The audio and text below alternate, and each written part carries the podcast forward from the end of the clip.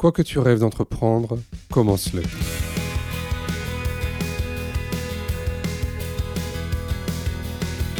Dans mon handicap, il y a une merveille, c'est les intérêts restreints. C'est magnifique, c'est une, sorte d'appétence, de passion démesurée. Et je sais que si j'ai envie, si j'ai l'envie, moi, je ne peux pas.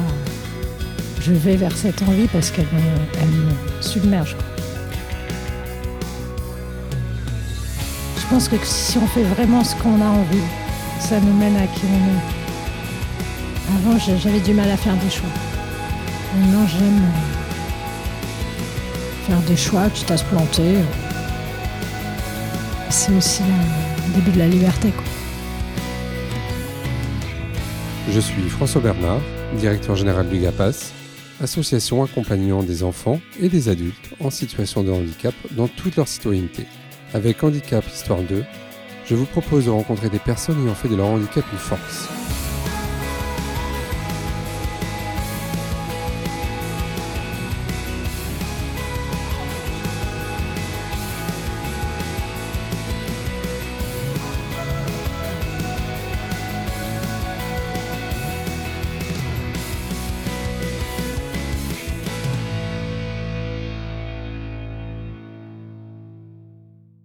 Bonjour Eugénie. Bonjour. Alors d'abord, je te remercie de m'avoir invité chez toi euh, pour ce second épisode de Handicap Histoire 2. Je te propose qu'on puisse euh, démarrer euh, tranquillement. Je vais te poser euh, plusieurs questions euh, pendant cette heure d'entretien ensemble. Et puis, bah, on va essayer de, d'avoir une discussion tranquille, la plus authentique possible. Alors, est-ce que tu peux d'abord te présenter, puis nous dire un petit peu qui tu es et ce que tu fais dans la vie? Oui, alors je suis Eugénie, j'ai 41 ans. Je suis chef d'entreprise, très fière d'être chef d'entreprise. Et euh, je travaille sur le secteur euh, du handicap. Ok, tu peux, tu peux nous dire euh, quel type d'entreprise? Alors, c'est une entreprise qui s'appelle Handibo de l'ESS. Et euh, Économie sociale et solidaire. Hein? Oui, ouais. Notre vision, c'est de permettre à chacun, quelles que soient ses particularités, de pouvoir euh, bien grandir dans un espace qui, lui soit adapté. Et je m'adresse essentiellement aux personnes avec handicap euh, sensoriel et cognitif. Ok, tu, tu peux nous expliquer un peu les réalisations que tu as pu faire? Alors j'ai commencé par euh, inventer du mobilier pour des enfants autistes. Et puis petit à petit, je suis passée à des salles et puis des établissements dans leur ensemble. Et maintenant, je m'oriente plus sur du conseil. En fait, on parle beaucoup d'accessibilité pour euh, les personnes avec un handicap moteur. Mais il y a d'autres handicaps qui sont invisibles et ces personnes ont des besoins particuliers dans l'aménagement des espaces. Alors, est-ce que tu peux nous expliquer un peu comment tu procèdes pour euh, penser un peu ces, ces espaces-là? Alors, comment je procède Euh, Je pose des questions. Pose des questions à qui? Aux, aux personnes elles-mêmes ou à leur famille? Aux... Alors, aux personnes, c'est pas toujours euh, forcément faisable, mais dans ce cas, je, je les observe quand elles sont, je peux pas discuter avec elles. Aux équipes qui accompagnent ces personnes, à leur famille quand c'est faisable, et puis j'observe beaucoup, j'appréhende aussi l'environnement dans lequel ils vivent. Et après, je fonctionne quand même beaucoup aussi à l'intuition. D'accord. Ah, Qu'est-ce que ça veut dire fonctionner à l'intuition? Ça m'intéresse ça. Ça veut dire que je me vois un peu comme une éponge de mer. Ouais. C'est pas très joli. Non, mais au moins on comprend ce que tu veux dire. hein. Et en fait, euh, je, je perçois au niveau sensoriel, je perçois des milliards de petites informations, une espèce de forêt de détails qui m'arrive comme ça, dans les rencontres, dans les visites sur site. Et puis, euh, alors maintenant, j'ai construit des grilles d'analyse pour m'organiser et tout, mais après, je, j'organise cette forêt de détails, je les trie. Et puis en sortent des idées, euh, parfois sans que j'ai la logique euh, exacte. Tu aurais un exemple à, à nous donner sur justement euh, tout ce que tu reçois comme détail? Est-ce que tu aurais un souvenir à, à nous raconter là? C'est très difficile à expliquer, mais Ouais.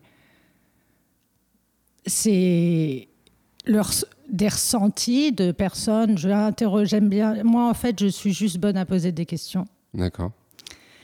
Mais poser des questions à tout le monde, ça va être à l'agent technique, à, à la dame qui passe dans le couloir. J'observe comment les gens se sentent dans leurs réponses. Donc, ce qu'ils me disent et puis ce qu'ils ne me disent pas, j'essaie de, de le percevoir. Enfin, je ne sais pas, c'est comme ça. Et puis, il y a les bruits, les, les couleurs, les lumières, l'impression que me fait un lieu, tout ça, je, je l'absorbe. Hmm. Ça, tu sais que travailler sur ces questions de couleurs, de bruit, c'est important pour euh, notamment les enfants et les adultes Hmm. autistes. Hmm. Euh, comment, euh, comment toi, tu analyses ça dans, dans un lieu? Bah, je l'analyse pas, je, je le ressens.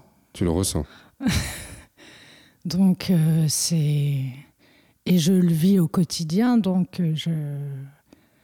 Après, j'ai construit des outils d'analyse, mais après, souvent, en fait, j'ai des idées et la recherche pour euh, trouver des explications à mes idées se fait dans un second temps.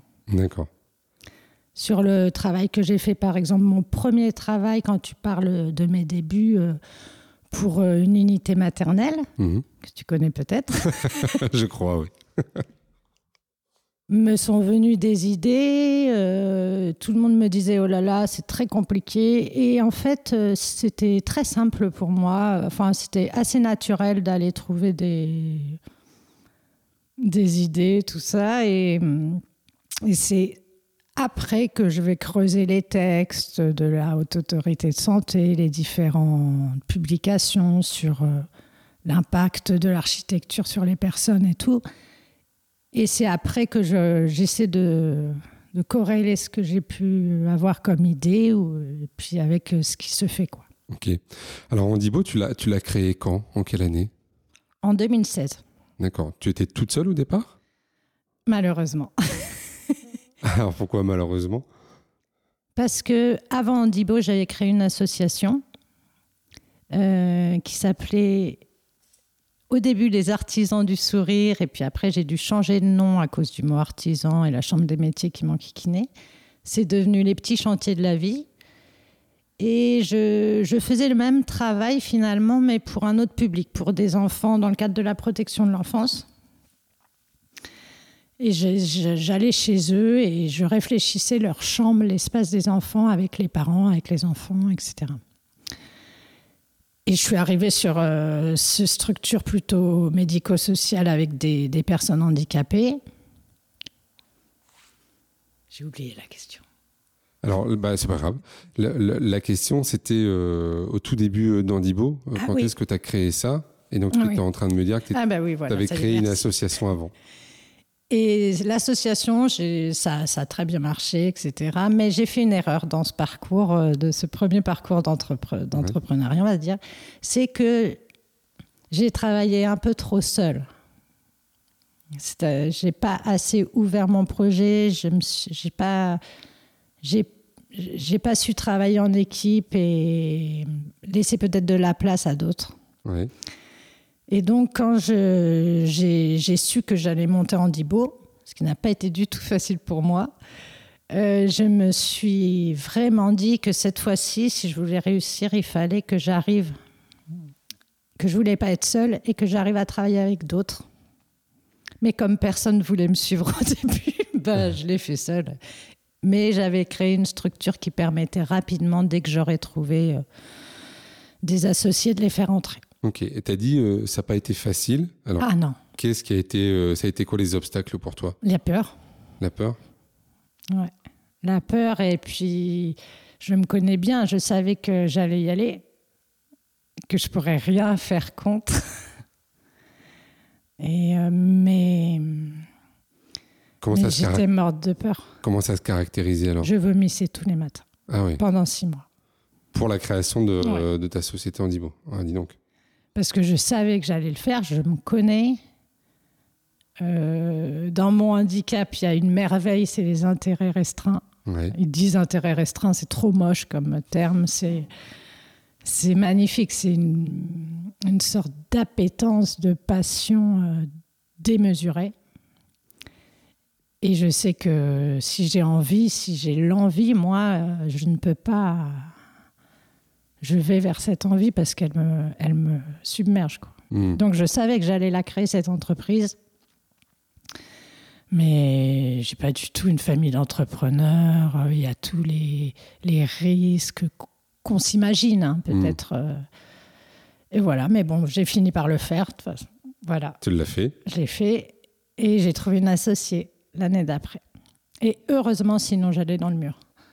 Ah et donc ça a été euh, complémentaire alors, je suppose, euh, avec elle Ah bah plus que complémentaire, c'est-à-dire que je ne pourrais pas réussir euh, vraiment sans mon associé. Et c'est réciproque. Hmm. Hmm. Et vous travaillez depuis combien de temps alors ensemble maintenant? Elle a commencé... En fait, j'ai été là chercher un petit peu en mode coach, on va dire, pour m'épauler dans certaines décisions. Mais moi, je savais que euh, je voulais qu'elle soit mon associée. Ok. Et alors, elle s'occupe de quoi euh, Et elle a accepté finalement. D'accord. Bah, disons qu'elle s'occupe. moi, je peux très bien réussir dans certains domaines de l'entreprise, mais vraiment être en grande difficulté dans d'autres. Et non seulement elle s'occupe de ces domaines-là, qui vont être peut-être les relations clients, le marketing, la communication, tout ça. Hmm. L'organisation. J'ai besoin que tout soit hyper organisé, mais je suis incapable d'organiser. La gestion de projet, tout ça, elle est vraiment très très forte pour ça. Et elle est un peu aussi une traductrice. Qu'est-ce que ça veut dire une traductrice? C'est-à-dire qu'elle est capable, et au début c'était très douloureux pour moi de, de reprendre mes dossiers qui sont dans une certaine logique, mais qui en fait n'est pas la logique commune. Hmm. Ou alors, euh, je vais jamais savoir faire des conclusions. Enfin, du coup, elle, elle va restructurer tout ça pour que ce soit plus intelligible pour tous. Et au début, ça a été très compliqué pour moi, ces temps de travail où on reprenait tout et je, ne comprenais pas. Et maintenant, je trouve ça juste fabuleux parce que mon travail, elle me permet de faire des tas de choses que je pourrais pas faire euh, hmm. seule. Alors, si on parle un petit peu de, comment ça se passe pour toi, c'est, euh, tu as parlé un peu de tes défis au quotidien. C'est quoi tes défis, toi, au quotidien, par rapport à, à ce que tu vis? Tu as parlé un peu de tes, alors, mon plus grand défi, très clairement, c'est la fatigue. Gérer, gérer ma fatigabilité, euh, m'adapter à mon rythme. Euh, si je devais donner un conseil pour les personnes qui accompagnent des personnes autistes, c'est, leur laisser le temps et respecter leur rythme. Mmh. C'est quoi ton rythme à toi alors? Bah, il est très fluctuant, etc. Mais il y a des choses qui vont me fatiguer, euh, mais me fatiguer euh, énormément, quoi, et très rapidement. Et du coup, il faut toujours que j'oscille entre des choses qui me fatiguent beaucoup, des temps de pause, des choses qui me fatiguent moins, des choses qui vont me donner aussi un peu d'énergie. Et ça, c'est la clé de, pour que je me sente bien. Alors, ça veut dire que dans ton quotidien, tu as, as des moments où tu te ressources? Ou des moments où tu es euh, plus productif qu'à d'autres moments Voilà. Ouais. Bah là, typiquement, après là, euh, après l'interview, là, je je vais pas pouvoir travailler tout de suite. Je me repose, euh, je vais faire de, un peu d'autres choses et après, je me remettrai au travail. Parce que là, l'interview, ça te demande une concentration importante. Ouais. Oui, c'est l'échange. Oui, oui, ça me demande du coup, je je suis en organisation permanente des, choses qui vont être énergivores pour moi, d'autres qui le sont moins. Et puis, euh, essayer de gérer au mieux ça, parce que sinon, je m'effondre. Hmm. Et ça, avec le temps, tu as appris euh, à le appris. faire ouais. Est-ce que tu saurais nous dire comment tu as fait pour apprendre ça? Alors, euh, j'ai juste appris à mieux m'écouter, à accepter aussi parce que et je pense que ça le diagnostic a beaucoup aidé parce que bah les gens fonctionnent pas comme ça en général, ou alors c'est un, un peu mal vu. C'est les gens qui font des siestes tout le temps. Comment ça, il faut être un warrior, il faut toujours avoir la pêche. On n'est pas du tout dans un monde de. On est sur un rythme très effréné, quoi. Hmm. Et bon, bah moi, je suis pas sur. euh, Je peux, je peux travailler énormément, je peux travailler des nuits entières, mais j'ai pas du tout le même rythme que les autres personnes. C'est pour ça que aussi j'ai entrepris assez rapidement, parce que le salariat, c'était. Ouais, c'était pas pour toi tout de suite. Ouais. Peut-être que j'aurais pu l'expliquer à l'époque. Maintenant, peut-être que je pourrais. Hmm. En, justement, en, en expliquant bien, euh, moi, pour être productive, il faut ci, il faut ça. Hmm. Mais euh, avant, euh, enfin à cette époque, je j'assumais pas forcément, je ne savais pas forcément, et puis j'étais plutôt dans une espèce de de lutte que j'aurais jamais pu gagner pour essayer de, de rentrer dans le moule, quoi. Hmm. Tu as parlé du diagnostic. Euh, euh, Qu'est-ce qui a fait qu'à un moment donné, tu t'es dit euh, il faut que j'aille faire un diagnostic? Eh ben le travail, Ouais. la vie est bien faite. non, après ce premier projet, euh, c'est moi j'adore la vie, hein, elle est toujours très très bien faite, euh, en tout cas la mienne. Et euh, bah, comme s'il y avait beaucoup d'évidence pour moi, et puis finalement, je posais des tas de questions, comme toujours. Donc, je posais des questions aux psychomotriciens, aux psychologues, tout ça, sur l'autisme. Et, je me disais, putain, mais c'est dingue, parce que pour une fois, je me reconnais vraiment dans tout. Je le disais pas aux, aux gens à qui je posais Ouais. des questions, mais je me disais, oh, bah, ça me ressemble. Mhm. Et puis les... ce projet, je l'ai fait. euh, C'était pas compliqué pour moi. Donc en fait, tu as commencé à travailler Oui. dans l'autisme sans savoir Oui. que toi-même, tu allais être concerné par cette Oui. question-là. Et c'est dans les échanges, finalement, que tu t'es rendu compte qu'il y avait des ressemblances. Oui. C'est dingue, ça. Ouais, c'est. Je te dis, la vie est. Et si tu regardes ce qui m'a amené à ça, c'est. Je pense que si on fait vraiment ce qu'on a envie, ça nous mène à qui on est. Et moi, je fonctionne. euh, j'ai pas le choix, quoi. Quand j'ai envie de, de faire quelque chose, quand je m'intéresse à quelque chose, euh, j'y vais. Donc là, tu dirais que tu es, en phase avec euh, qui tu es et ce que tu as envie de faire Ah ouais, ouais. ça, ça, ça va, je suis en phase. Ce qui ne veut pas dire que j'aurai peut-être d'autres phases, je ferai Ouais, peut-être d'autres choses. Mm. Euh, Juste, on, on revient sur la question du diagnostic. Mhm. Euh, Alors, euh, euh, comment ça s'est passé pour toi, ça? Alors, comment ça s'est passé? Bah, C'est long. C'est long, beaucoup de tests, ça passe par plein de tests.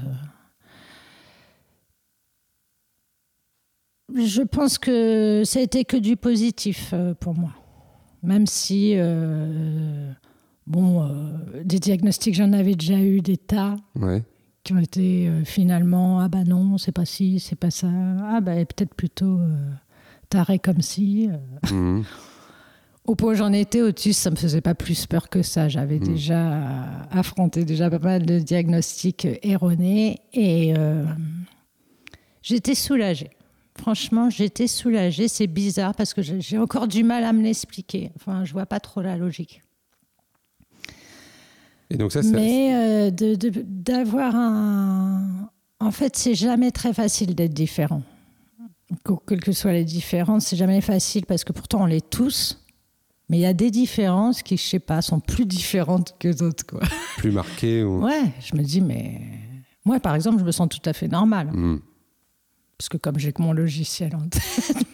C'est les autres qui te ramènent à la différence. C'est ça. Ouais. Et puis je trouve que je suis pas si différente, quoi. C'est eux, ça, ça- j'ai l'impression parfois qu'ils en font toute une montagne, Mm. mais c'est pas. Mais en tout cas, surtout jeune ou quand on est peut-être un peu moins armé, euh, c'est pas facile de sentir ces, ces différences et, et j'ai eu du mal avec ça. Donc ce diagnostic m'a fait du bien et surtout il m'a Enfin, après, sincèrement, je me suis encore plus respectée qu'à- qu'avant. quoi. Je me suis dit, bah, si son fonctionnement c'est comme ça, euh, tu, tu vas bien l'expliquer. Et puis surtout, respecte-le parce qu'il est. il est- Je l'adore. hein. Je, je- je trouve que. Enfin, si, si. T'as Je trouve- ouais. Ouais, j'aime bien comment je fonctionne. Et avant, t'aimais pas? Ou t'avais peut-être pas compris j'avais pas compris et puis j'avais toujours cette espèce de truc où je me disais non mais ça c'est pas possible, faut que tu sois plus comme ci, comme ça. Enfin, j'étais beaucoup dans essayer d'être plus comme tout le monde. D'être quelqu'un d'autre en fait. C'est ça. Donc, est-ce que ça tu, c'est mauvais quoi. est-ce que tu Ouais, dirais que le diagnostic ou les mots qui ont été posés sur l'autisme, alors d'ailleurs, on t'a dit juste autisme ou on t'a donné plus euh, d'informations?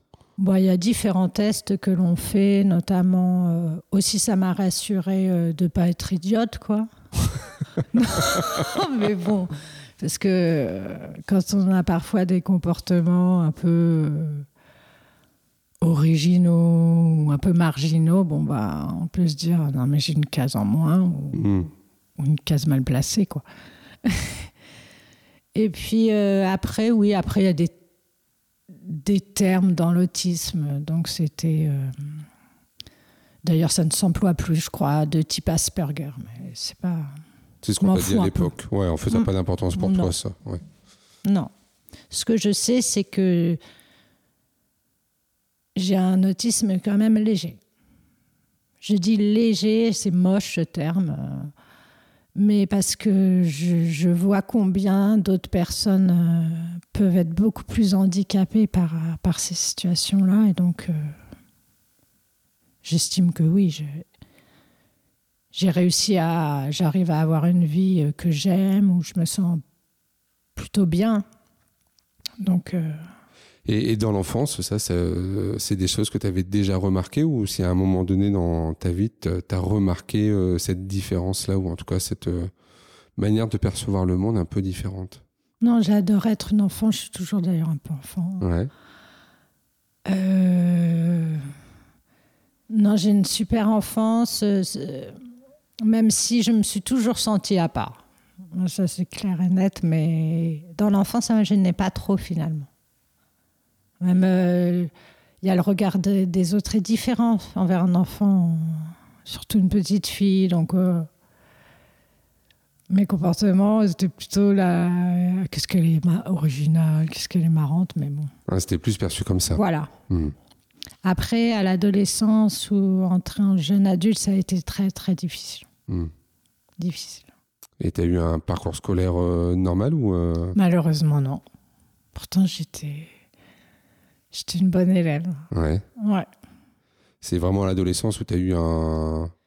Alors bon, le problème c'est que quand même, j'avais pas trop compris pourquoi l'école. euh, bon, ça marchait très bien, mais je, je, je trouvais ça trop décorrélé. De, je voyais pas trop à quoi tout ça allait me servir. Mhm.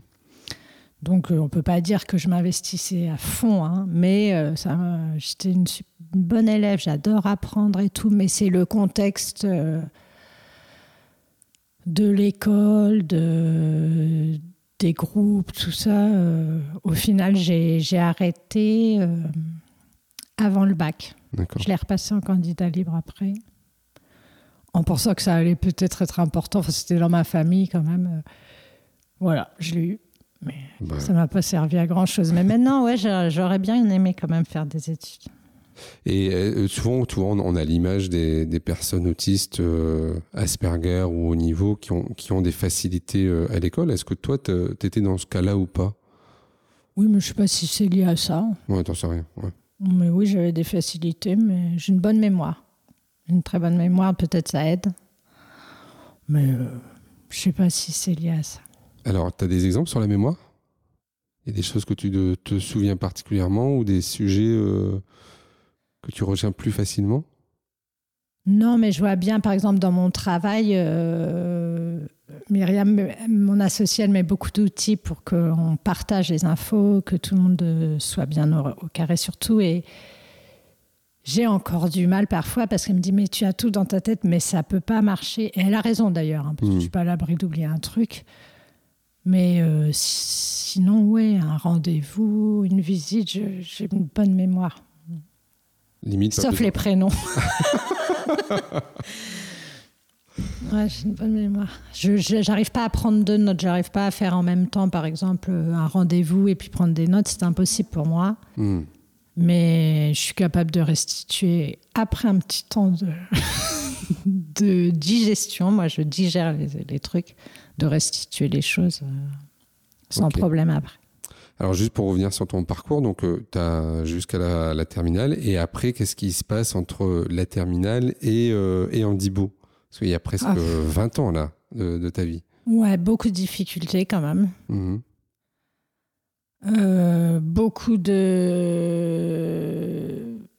de soins qui ne sont pas du tout des soins. C'est déjà gentil de dire parcours de soins dans certains cas. J'ai quand même un âge où l'autisme, y compris surtout peut-être aussi l'autisme euh, des femmes ou des, des, des, autistes plus légers comme ça, c'était très méconnu en fait. Hein. Donc je fais partie de ces, ces femmes-là qui, qui ont été mal, mal soignées, qui n'ont pas été soignées en fait, même limite l'inverse. Mmh. Heureusement, je me suis fait confiance. C'est-à-dire à un moment, j'ai dit stop. Quoi. Hmm. J'ai dit stop, euh, c'est pas moi, j'arrête euh,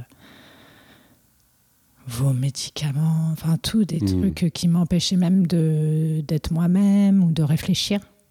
Et le corps médical, euh, t'as pas, amené, pas amené vers ce diagnostic-là ou t'as pas non, emmené son bon choix en fait? Non, non.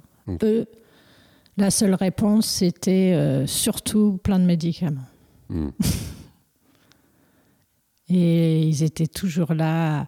Je me souviens d'un moment où on m'a mis un diagnostic. Donc, en gros, ils m'ont dit euh, impossible d'arrêter les médicaments, qui sont des médicaments très forts, hein, qui t'empêchent de réfléchir et tout. Donc, euh, bon, bah, tu fais confiance. Hein. Mmh.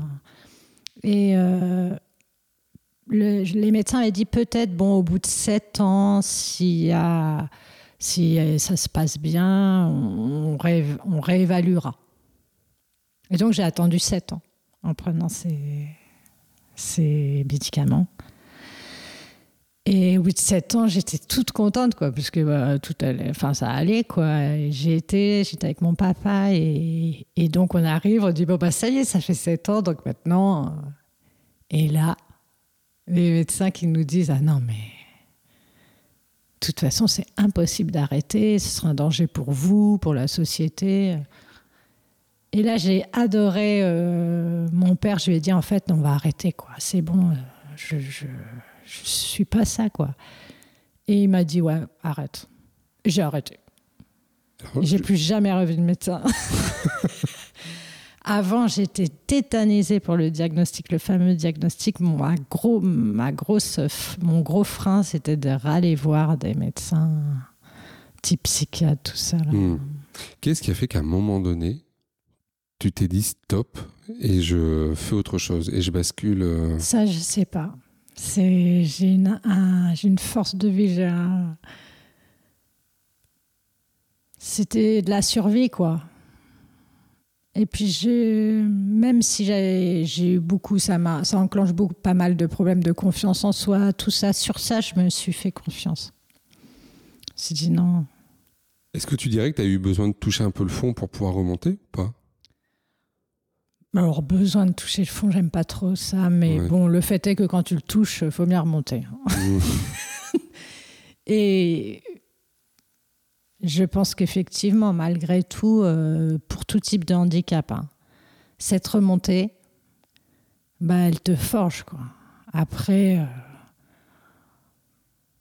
après, il n'y a plus beaucoup de choses. Hein. Tu peux avoir les peurs de monter une boîte, des tas de trucs, mais mmh. tu y vas en fait. Parce que bon, t'es remonté. Euh, donc.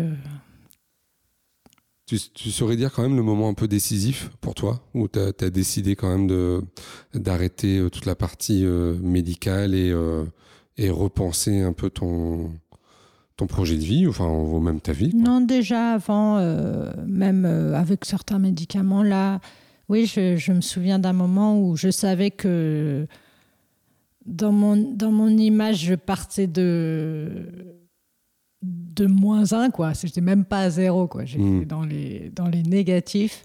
Mais que même si ça allait être long, euh, vers mes 20 ans, je me suis dit maintenant, euh, tu vas remonter tranquillement. J'en étais sûre. J'ai quand même mis 7 à 10 ans. quand même. Hmm. Et pendant cette période-là, tu arrivais à travailler? Alors, euh, toujours. Toujours, mais adapté à la période. Mais j'ai toujours eu du goût dans mon travail. Mais bon, c'est passé par au début, je, en fait, je me disais, il faut faire euh, quelque chose que, que tu arrives à faire avec ce qui est possible à chaque étape de ta vie. Donc, il y a un moment, j'étais aide ménagère auprès de personnes âgées. Mais euh, j'ai même trouvé pas mal de plaisir mmh. dans ce travail. Et j'y arrivais, le faire bien, ça fait du bien. Et puis petit à petit, pendant longtemps, j'ai été plutôt vers le manuel. J'avais pas envie de réfléchir. Mmh. Et le manuel me faisait du bien. Et en plus, j'ai bien réussi. Donc, euh, j'ai fait peintre en décor. J'ai très bien réussi. J'ai été spécialisée dans les ciels. Donc, j'ai peint des 300 mètres carrés de faux ciels. On me fichait et je faisais des faux ciels. J'ai adoré. Sur les plafonds, là Voilà. D'accord. Des décors, des choses. Euh, j'étais assez douée pour ça. Et puis après, euh, pour en vivre, c'est compliqué. Mmh. Et puis j'ai eu envie d'essayer le bâtiment parce qu'en fait, un, décor n'est beau que si le fond est bien fait. C'est un peu comme dans la vie, quoi. Mmh. Si tu te construis sur des choses qui sont pas bien solides, c'est un peu brinque-ballant, tu vois. Et donc j'ai eu envie d'apprendre, je trouvais ça hyper noble de faire les fonds et de revenir au bâtiment pur. Et là, je me suis mis dans une boîte de bâtiment. Je fais des ravalements, des machins. J'ai appris, j'adore apprendre. Et je suis tombée sur des gens... Euh, des patrons qui m'ont fait confiance. Quoi. Toujours, moi, j'ai la chance, je tombe sur des gens qui, à un moment, me font confiance et me transmettent euh, leur savoir. Et comme j'apprends assez vite, bah, ils se retrouvent, quoi.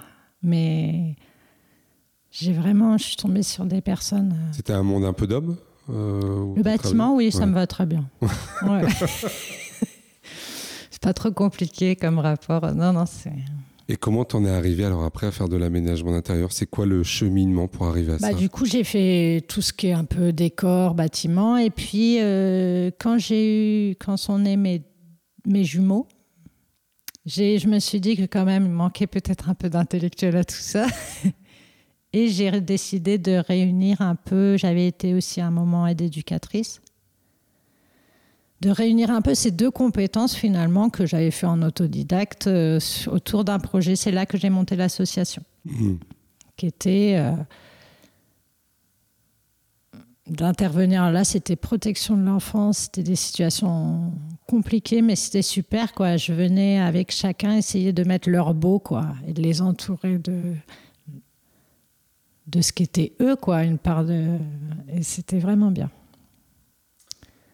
C'est quoi ton moteur là aujourd'hui pour, euh, euh, réaliser Tout simple, c'est essayer de réaliser quelques rêves, faire ce que j'ai envie et euh, essayer de réaliser certaines, certaines choses quoi, que, que j'ai envie de réaliser. Ah, Qu'est-ce que tu as envie de réaliser?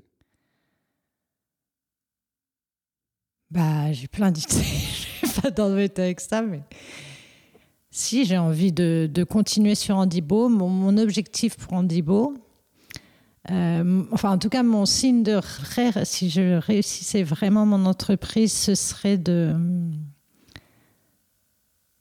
de pouvoir à un moment dire ça y est, j'ai envie de faire autre chose, j'ai d'autres envies et Andibo peut se débrouiller sans moi. D'accord. Là j'aurais réussi. Hmm. Bon après je suis pas obligée de tout réussir, hein, Enfin, c'est pas. Bon, là, ça, fonctionne plutôt bien, Andibo Ça va. Ça va. Mm. En tout cas, tu arrives à en vivre. Euh, J'arrive à en vivre. Et pour deux personnes, parce que vous travaillez à deux. C'est encore un peu fragile, mais ça va. Ok. Euh, quel a été euh, le rôle un peu de ton entourage pendant toutes ces différentes périodes Déterminant. D'accord. Ouais. J'ai une famille formidable. Euh, y a, je me souviens d'une phrase qui m'a beaucoup marqué, c'est quand c'est une période qui n'allait pas fort, il y a ma tante qui est allée voir ma mère, enfin c'est une famille assez nombreuse, hein. et maman était évidemment dans, dans un sale état, quoi. Elle s'inquiétait beaucoup pour moi et tout, et elle lui a dit, tu sais, avec l'amour qu'elle a reçu, elle s'en sortira. Et ça, euh, toujours je le retiens et parfois j'essaie de le donner un petit peu en conseil. Mhm. En fait, euh, j'ai reçu beaucoup d'amour. Et ça, c'est c'est ce qui donne de la force pour euh, justement pour remonter, pour croire, y croire en soi. J'ai reçu beaucoup d'amour. Tes parents, ils ont réagi comment quand tu leur as parlé du diagnostic? Euh, alors, c'est un peu. En plus, ça, re- ça re- faisait sortir un peu les histoires de diagnostic, Ouais. de machin. Et puis, je n'y connaissais rien à l'autisme. Mais euh, ils m'ont encore et toujours accompagné. Puis maintenant, si, si, on en rigole beaucoup parce que bon, c'est pas tellement. Je suis quand même d'une famille un peu euh, atypique, on va dire. Et donc, ça, ça a enclenché pas mal de questionnements auprès de pas mal de personnes dans ma famille. Ah, Ça voudrait dire que tu serais peut-être pas la seule ou euh, Ah oui, ça, m'étonnerait. Hmm. ouais, ouais. Et ça veut dire que toi-même, en fait, ta situation fait évoluer aussi ta Oui. famille? Je pense, oui. Et vous arrivez à en parler facilement? Oui, oui. Ou c'est pas un sujet tabou pour Non. vous euh? Non, non, et puis attention, moi, euh, alors je sais pas si c'est propre à l'autisme, notamment autisme euh, de type Asperger, là, il y en a beaucoup qui ne se qualifient plus que par ça, quoi. Hmm. Genre, euh, ça devient leur... euh, leur enfin, c'est une manière, ils ne se présentent qu'à travers ça. Euh, moi, pas du tout, quoi. Bah, Euh, pour- Je veux dire, je suis ouais. plein d'autres choses, j'ai un caractère... euh, De toute façon, je vais te dire, si tu me l'avais pas dit, je l'aurais jamais su. Parce qu'au tout début, quand on a travaillé ensemble, euh, Ouais, ouais, alors ça, ça n'aide pas forcément. hein. ouais. Mais euh, je veux dire, je suis aussi plein d'autres choses. quoi. C'est Mhm. pas du tout forcément la première chose qui me vient en tête pour me présenter. Et puis d'ailleurs, pour moi, c'est. Enfin, c'est c'est normal, quoi. Hmm. Je sais pas comment. T'as pas besoin de le dire, c'est euh, ça? Parfois, si, ça aide. Alors- Ça, ça aide, ouais. Dans quelle situation ça t'aide alors? Pour euh, que les gens comprennent certains comportements que je peux avoir, pour qu'ils aient une explication, en fait. euh, les gens ont besoin d'explications, comme ça, au moins, ils. T'aurais un Et exemple? même moi, ça me rassure un peu. T'a- T'aurais un exemple, par exemple? Bah, par exemple, sur l'organisation du travail, sur le rythme. Hmm. Par exemple, je fais rarement, je peux pas faire des journées complètes, ou quand il y a des journées complètes, euh, bah, je préviens, quoi. Je dis, moi, il faut que vous me réserviez un endroit où je peux. Voilà, je, je suis obligée d'expliquer un peu. Hmm. Et puis, euh, dans certaines aussi réactions dans les relations sociales ou amicales, tout ça, ça. Parfois, ça aide de le dire. Et donc, tu arrives du coup à, à pallier à, à certains besoins euh, par rapport à ça? Tu arrives à t'organiser? Bah, C'est-à-dire que quand tu, toi, quand tu dis euh, quand je dois travailler toute une journée complète ou je dois me déplacer, Mm. c'est qu'à chaque fois, tu prévois bien des temps Oui, pour toi, pour te ressourcer. Mm. ouais. toujours ou. Oui. Est-ce que dans, dans la vie quotidienne, tu rencontres d'autres euh, d'autres défis? Un plein.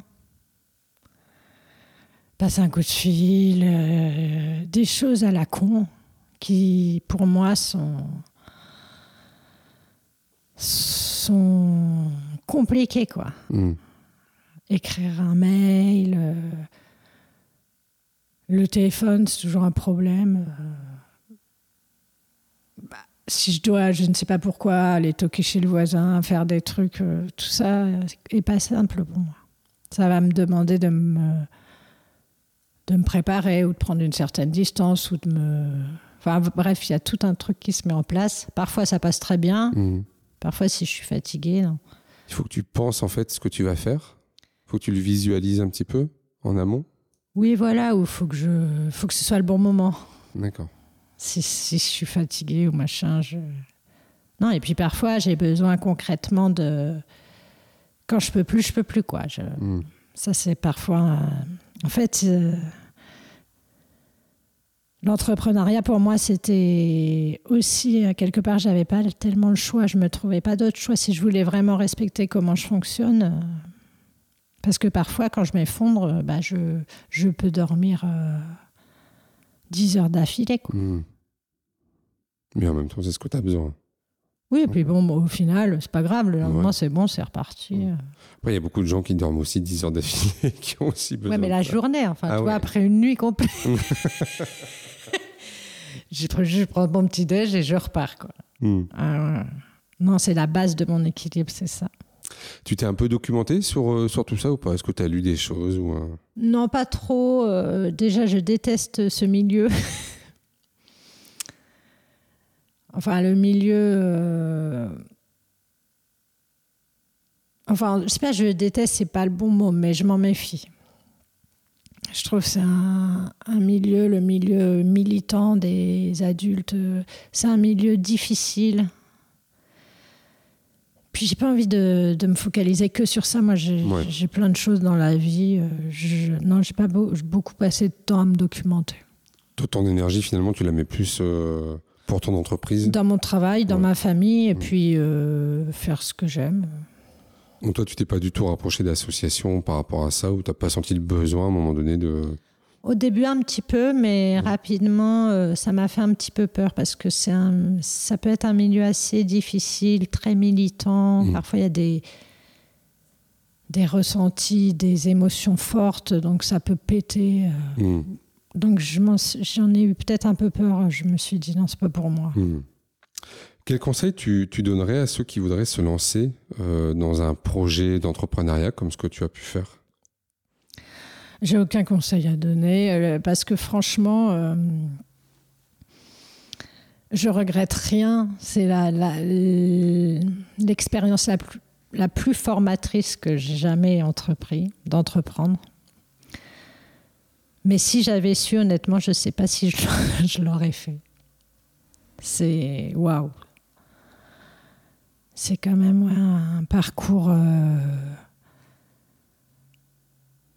aussi formateur et formidable que difficile.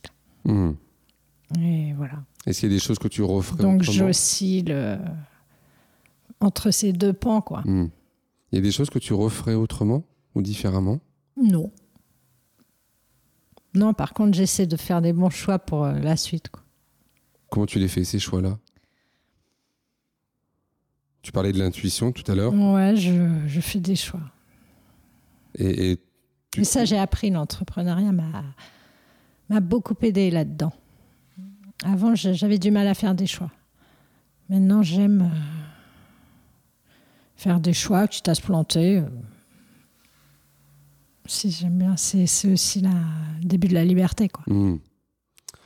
Est-ce que tu as eu des moments un peu cocasses euh, dans ta vie par rapport à, à tes défis du quotidien ou des choses qui te sont arrivées? Voilà, tu t'es dit avec le recul, c'était quand même, euh, c'était quand même fun ou drôle quoi, ce qui, m'est- ce qui m'est arrivé. Plein. Mais ça me vient pas comme ça. Pour le boulot, c'est une fois. Tu sais, quelqu'un m'avait dit Ah, ben, je suis ravie de vous, que vous veniez euh, sur ma structure et tout. euh. Mais moi, en fait, il m'avait pas donné. À l'époque, j'étais toute seule, c'était au début de l'entreprise, tu vois. J'avais un projet en cours avec eux, mais c'était un peu brinque-ballant. Et il m'avait pas donné la raison vraiment de. Et puis, je l'avais pas demandé. Tu vois, j'étais pas encore euh, rodée, quoi. Hmm, hmm.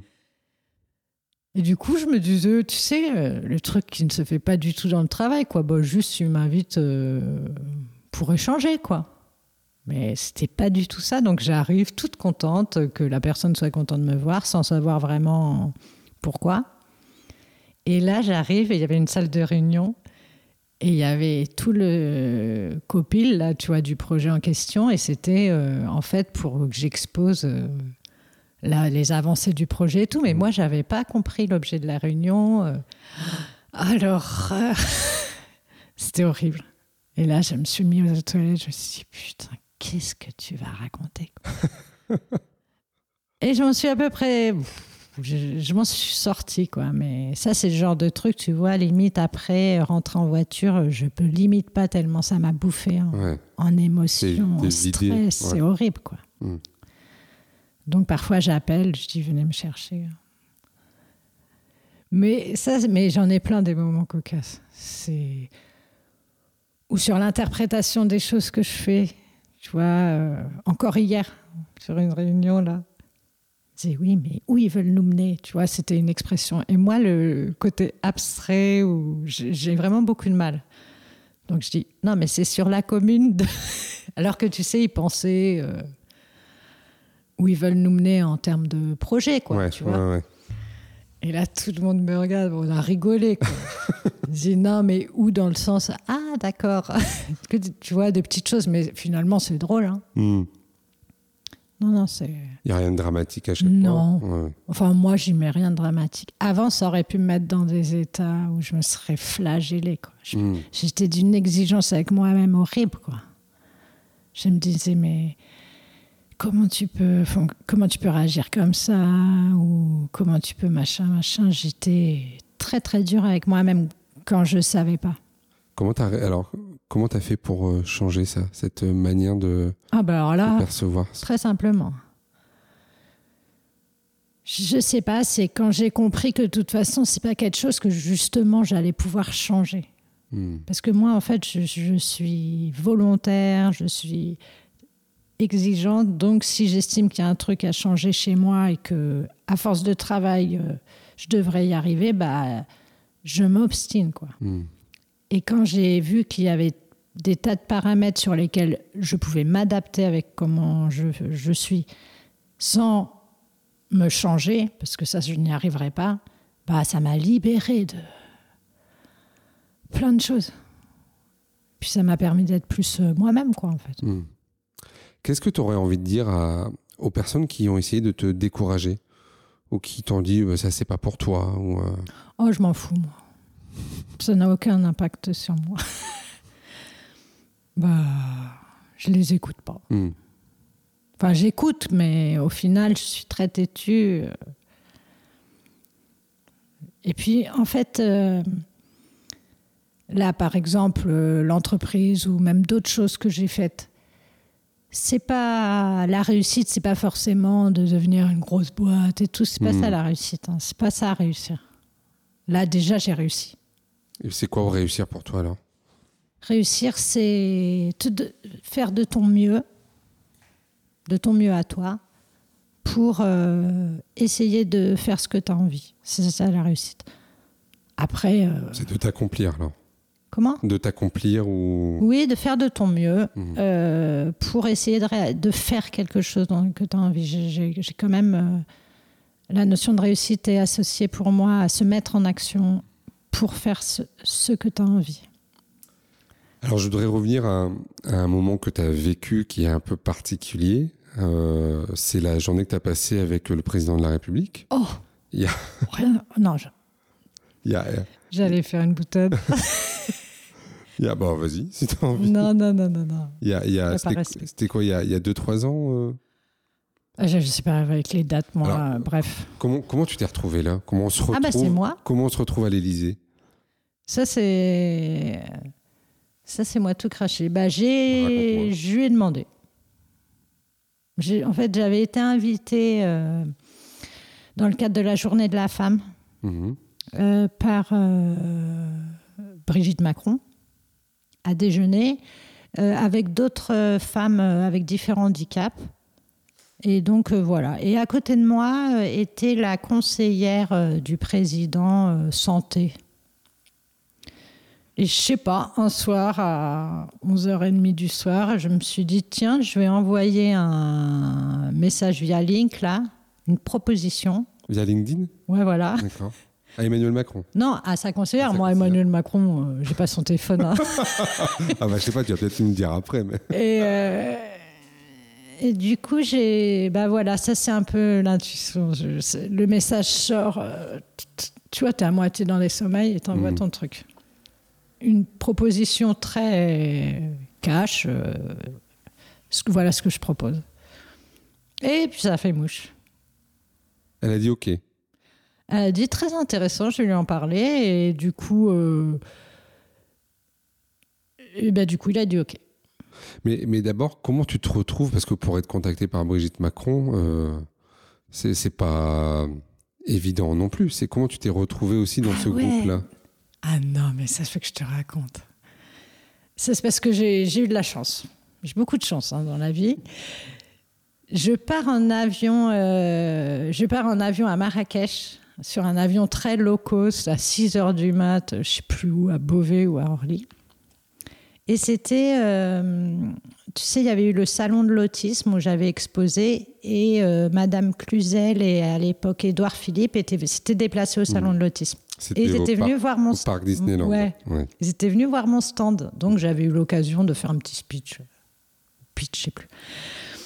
Et euh, et il y avait Madame Cluzel.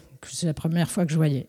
Et deux jours après, je pars prendre mon avion à Marrakech. Et à 6 heures du mat, qu'est-ce que je vois pas passer des gens qui, qui doublent tout le monde, là? Tu sais, un peu VIP, là. Mmh. Je déteste ça, quoi. Je me dis, mais et donc, euh, j'étais là à me dire, euh, sans gêne, quoi. Bon, bah voilà, c'est parce qu'ils sont, je sais pas, connus ou riches. Et je vois que c'est, tu sais, comme je suis pas physionomiste, je me dis, mais c'est pas euh, Madame Cluzel, tu vois, la dame qui est passée en VIP, là. Et je regarde du coup, comme je suis vraiment pas physionomiste, je re-regarde mes photos du salon, je compare avec la, la personne. Et c'était elle, qui était dans mon avion, en fait. Et là, les super circonstances, quoi. Je vois, donc je monte dans l'avion, je vois qu'elle était au, tous les premiers rangs là. Mhm. Et moi, j'étais au fond de cabine.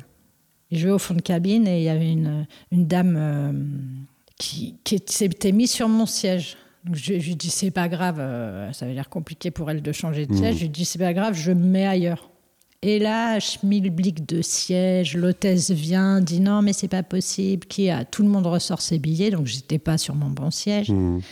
Et là, elle dit à la dame euh, qui prenait beaucoup de place dans son siège, là, qui avait du mal à se déplacer, maintenant vous êtes tout devant. Et là, tu vois, je me dis, ting, je dis, ne vous en faites pas. Je vais, je vais à votre place et je me retrouve euh, avec la place de la l'autre dame à, côté de Madame Cluzel. À côté de Sophie Cluzel. Pas tout à fait à côté, il y avait son mari. Donc j'ai passé un petit, j'ai écrit un petit mot, je lui ai passé et elle s'est déplacée et on a discuté euh, durant ce chemin. Donc c'est comme ça que derrière, tu as été invité par Brigitte C'est comme ça qu'elle a, elle a, elle a dû donner, euh, elle a dû me recommander, on va dire. Hmm. Et alors après cette journée avec le président de la République, alors, qu'est-ce que vous avez fait? T'en as des souvenirs? Ah bah oui. Mhm. J'en ai des souvenirs, ça me semble comme un film. Plutôt une série, tu vois, à la Homeland.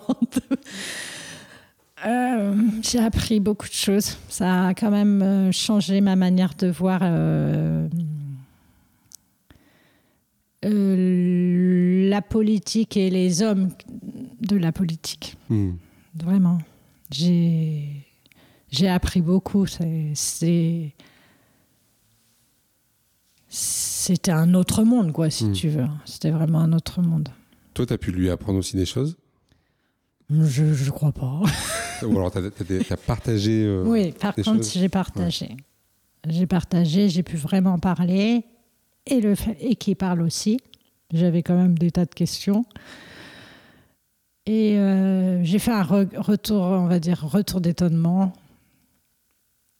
voilà, c'était intéressant. Je pense plus pour moi que pour lui. Hein. Hmm. Franchement. Enfin, il voit des millions de personnes très intéressantes. Même, je ne suis pas forcément très intéressante. Donc, euh, mais voilà, c'était. Et puis ça m'a. Ça m'a un peu réconcilié avec la politique et puis des, idées peut-être un peu préconçues que j'avais sur les personnes qui. Sur ces postes-là. Hmm. Ça a eu un impact pour toi derrière cette journée-là au niveau d'Andibo ou dans, non, dans ta vie? c'est pas du tout ce que je cherchais. Hein. J'y allais par curiosité.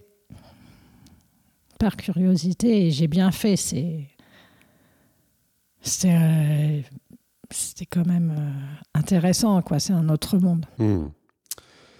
Écoute, on arrive vers la fin de ah. cet entretien. J'ai encore euh, deux questions une question que j'appelle un peu retour vers le futur. Si, euh, si tu avais la DeLorean euh, devant chez toi. C'est quoi? Tu vois, as déjà vu le film Retour vers le futur? Ah, la voiture Ouais, tu ah sais, là, Qui, euh, qui va dans le futur ou dans, dans le passé. Donc, si tu pouvais monter dedans, qu'est-ce que tu dirais à ton toi du passé? Et à quelle époque tirer? Bah, J'irai à deux époques. La première, c'est hum, l'enfance, euh, vers 6-7 ans. Je dirais de ne pas s'inquiéter. Hein, que tout va bien se passer. Mhm. Et euh, le deuxième, ce serait le jour de mon accouchement, qui est le jour le plus merveilleux de ma vie. Quoi. Mhm. Ouais. Tu voudrais re- Je voudrais retourner. revivre, Ouais. euh, revivre ça. Ouais. C'était l'accouchement de tes, tes jumeaux Oui, qui ont quel âge maintenant? 12 ans, 12 ans. Mm. C'est Deux garçons, deux filles? Deux garçons. Deux garçons. Super. Voilà. Et une dernière question, est-ce que tu as... euh, quelle, quelle est ta recette pour garder le sourire? Pour terminer sur une note positive. Alors, on a déjà terminé sur une note positive quand Mm. tu parles de, de ton accouchement. Mais Ma recette, c'est c'est difficile comme question.